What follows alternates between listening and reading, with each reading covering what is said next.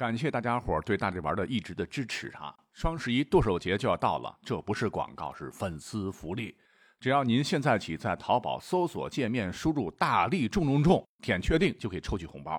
大力丸的大力中奖的中，大力中中中五个字儿啊！最高红包是八千八百八，每发一百个红包必中一个五元，拼手气惊喜红包五元起，十台 iPhone 十三箱。两百个一千一百一十一的大红包，中奖率这次还算高，因为我刚才中了一个大红包，呃，说不定下一个就是你。注意使用期限。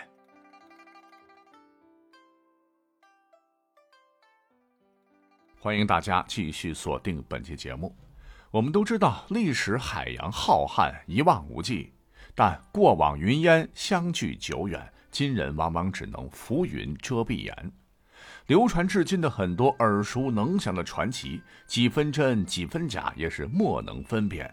真相或被加以粉饰，或传递失真，或伪古脱今。褪去岁月纤尘，擦去厚重的粉妆。咱们今天呢，不妨以大历史为窥探真相的望远镜，管中窥豹，一同尝试探得历史的本来面貌。那从何讲起呢？哎，我们就从自是功盖三皇五帝的嬴政所建立的中国历史上第一个统一的封建王朝秦朝讲起吧。说是在公元前二百一十年，迟暮的秦始皇感觉身体不大好，好巫术的他就占了一卦，说去东南方才能避免厄运。于是始皇就浩浩荡荡地开启了他称帝后的最后一次巡游之路。归途中，走到今河北一处唤作沙丘的地方，病入膏肓，自知不久于人世，就找来最信任的丞相李斯、中车府令赵高，仅当着两人的面，令代为书写诏书，要扶苏赶紧从边境回来，主持他的丧礼或参加他的丧礼。秦始皇驾崩之后，赵高与胡亥篡谋。威胁利诱，说服了丞相李斯，伪造了另一份诏书，逼死了扶苏与大将蒙恬，让无能昏庸的胡亥即位，视为二世。所谓灭秦者胡也。胡亥一上台，就将兄弟姐妹全部残忍杀死，又将帝国的稳定器李斯是穷面割鼻，砍断左右脚，拦腰斩断，最后是剁成肉酱。从此之后，赵高大权在握。胡亥沉迷于骄奢淫逸，不理朝政，天下苦秦久矣啊！终于，大泽乡一声惊雷，帝王将相宁有种乎？天下烽火连天，为秦帝国的覆灭敲响了丧钟。那这个桥段呢，是来自于西汉武帝时司马迁所作的《史记》，国人莫不知焉。但随着古墓挖掘、重建天日，成书《史记》更早的赵正书。没想到却引起了轩然大波。虽然说与《史记》的某些记载相似，但是其中对于始皇帝沙丘政治遗嘱这一块，和大家原来所了解听到的是大相径庭。赵正书中说，秦始皇病重，是经过慎重的思考，在沙丘召来李斯、赵高等群臣，绝不是《史记》当中只有两个人，而是一大帮子人。说要让随行的幼子胡亥继得帝位，是为秦二世。也就是说，秦帝国不久之后的悲剧，正是秦始皇他老人家自己身没一招所铸就的，而和赵高、李斯无关。哎，这就跟《史记》当中胡亥诈立形成了鲜明的反差，所以呢，引起了大家热烈讨论。有人甚至说赵正书啊是从古代坟墓里挖出来的，就相当于小说。那小说家之言怎么能信呢？其实经过赵正书和史记的对比，发现除了胡亥继位天差地别，其他关于秦始皇前后的记载，二者是有异亦有同，差别不太大，应该是统一的来源，来自于可信的史料，而取材于真实的历史事件，绝不是天马行空的小说家杜撰。况且《史记》虽然是正史，但也是证实了司马迁只是强文博引，将他那个年代所能搜集到的，不管是正史、野史，通通的列入《史记》，并没有说谁对谁错。所以呢，你看《史记》当中也出现了很多自相矛盾的地方，甚至是不可能为真的地方。最有名的例子莫过于说刘邦啊，乃是他妈在大泽边和金龙交配的，跟他老爹刘太公没关系。你说你能信吗？讲秦始皇的时候啊，最直接的证据就是《史记》在写李斯列传时，丞相李斯竟然敢当着新帝胡亥的面，以先王来称呼秦始皇，冒犯新老皇帝的举动，看起来就非常奇怪。等等，我们都会下这样的结论，那就是史家之绝唱，无韵之离骚。那历经岁月所记述的，也并非全部都是事实。之后历史发展的走向和我们记述当中呢，也是有差别。那秦二世胡亥终于是把帝国搞完了，于是乎之前被消灭的国家纷纷复国，是战国再现。当时各路诸侯义军名义上的盟主啊，乃是楚怀王熊心，本来一直是个傀儡哈，终有一天是翻身农奴把歌唱，以项梁被杀为契机，就想摆脱项家掣肘，独立行事。重用自己人宋义为上将军，各路部队的统领是归其调度统帅，号称青子冠军，领兵去援救巨鹿被秦军团团围困的赵国。楚怀王还以从民望之由，与诸将曰：“先入关者为王。”也就是只要先打进咸阳，灭了秦朝的，谁就是关中之王啊！这便是历史上有名的怀王之约。不料事情有变哈，楚军当中的次将项羽年轻气盛，竟敢绞杀宋义，夺了军权，在巨鹿之战中大败秦最后的名将章邯，雄心被迫以项羽为上将军。而正当项羽率军力刚秦朝几十万主力时，沛公刘邦却捡漏趁虚而入，是利诱守关的秦将攻破了函谷关。在公元二百零六年十月，剑指秦都咸阳，扎营霸上。秦王子婴被迫出城投降，秦朝灭亡。那按照当时对诸侯的约定，刘邦便是占据三秦的关中王。子婴投降之后，由于消息闭塞，等刘邦约法三章都入了阿房宫，享受一番数月后。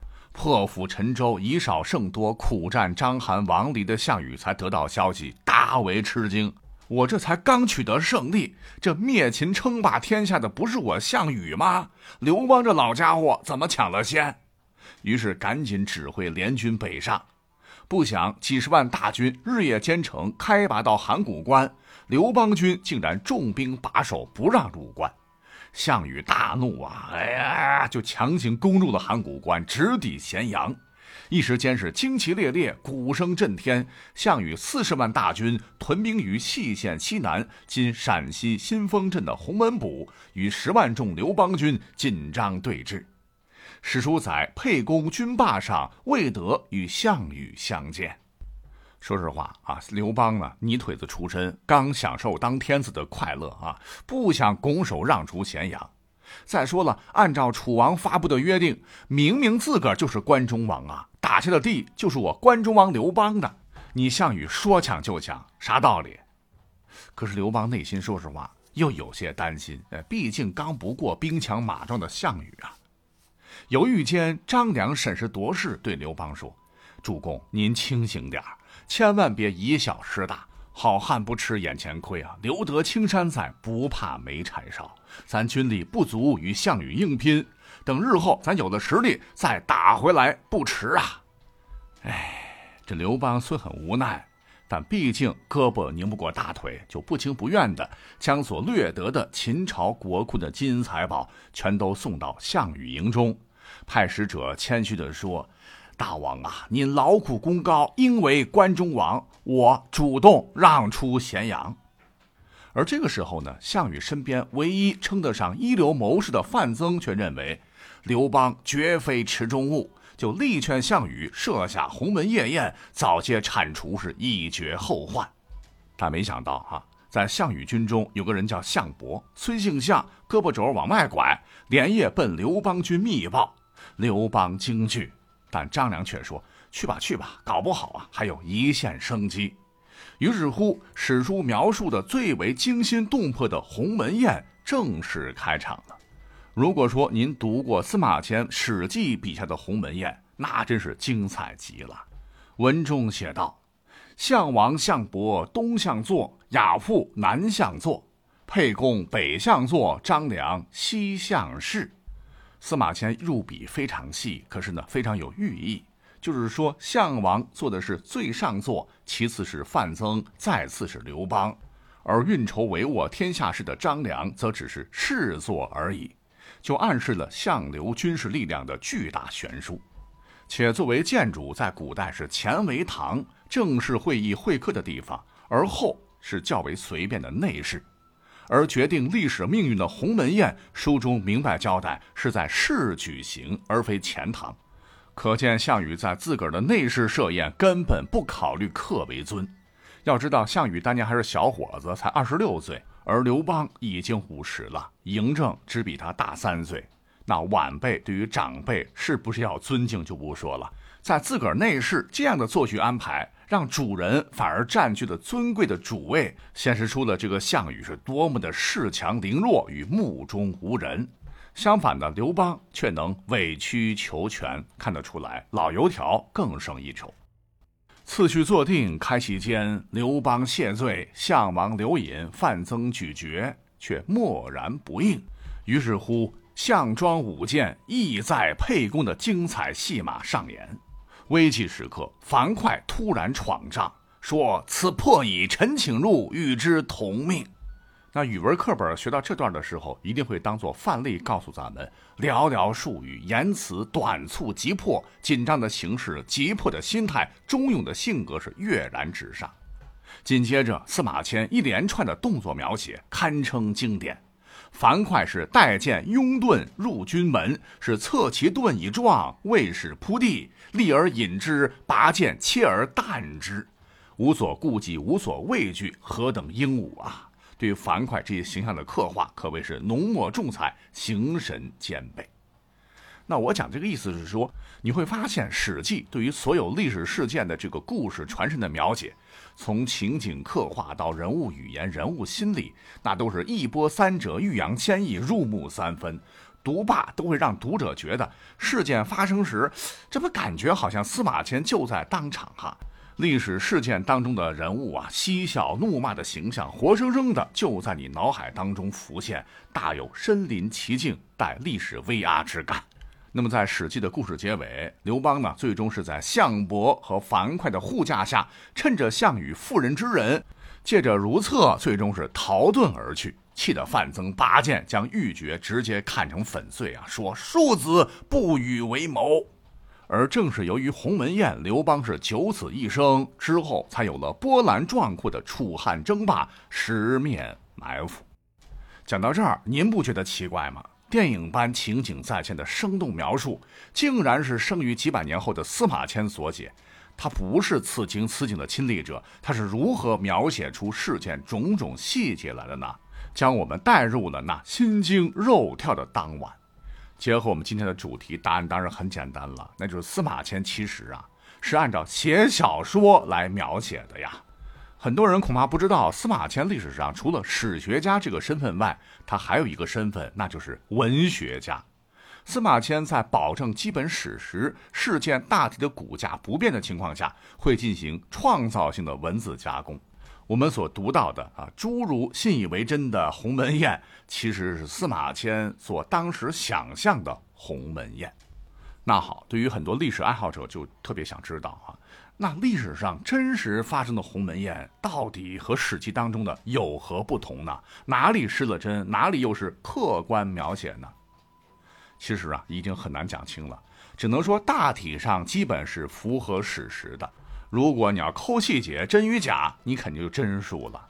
就如同刚才我们提到的哈，引起轩然大波的赵正书，难道就是小说家之言吗？啊，没有任何参考价值吗？实话讲，那也不见得哈。那如果按照这样的思维，司马迁笔下的鸿门宴，从结果看啊，貌似项羽是放虎归山，吃了大亏。其不听忠言，刚愎自用，有勇无谋，头脑简单，四肢发达，以至于酿成后患，逼得自己乌江自刎，为历史所不齿。实际上啊，根据现在不少历史学家对大量埋于地下的重见天日的，比方说赵正书这样的。或散乱海外归国的其他史料合并进行深入研究，却意外发现鸿门宴历史的真相与我们过往的认知是截然相反。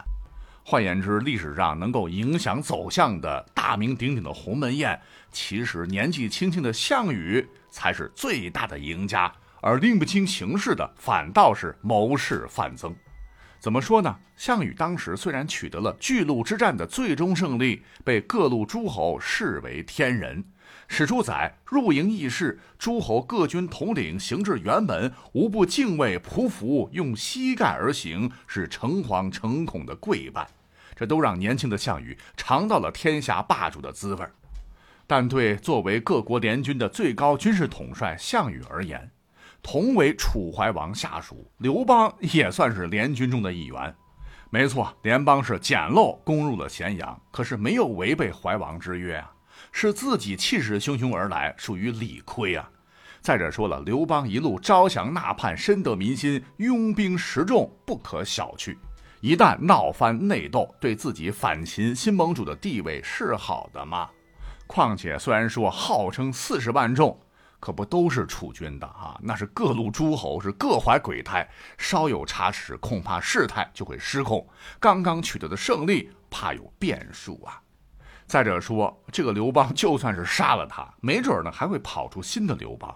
那十万大军可不是共同讨伐的秦军，你随便坑杀就坑杀，那搞不好捅了马蜂窝，天下马上大乱，得不偿失了。而通过鸿门宴，刘邦也服软了，他忍辱负重，同意退出咸阳。之后呢，又接受汉王的封地，入蜀被限缩。其实对于项羽来说，已经达到了战略目的。既维护了项羽盟主的尊严，兵不血刃夺得关中，又沉重打击了刘邦，避免了血腥内斗，威胁其他诸侯要听话，杀鸡儆猴。如此一番这样的操作，这么一分析，各位是不是觉得鸿门宴放走刘邦，其实项羽没吃亏，反倒是大赢家，不费吹灰之力拿到了他所要的一切？好，我们一口气讲了十六分钟哈。呃，并不是说《史记》它没有任何参考价值，它依然作为正史，是我们探窥古今重要的参考之一。如果司马迁当时不这么写，写的像小说一样精彩，都是干巴巴的条目，怎么会吸引大家去看、去研究，产生浓厚的兴趣了解历史呢？当然，楚汉之际的谜团远不止这些。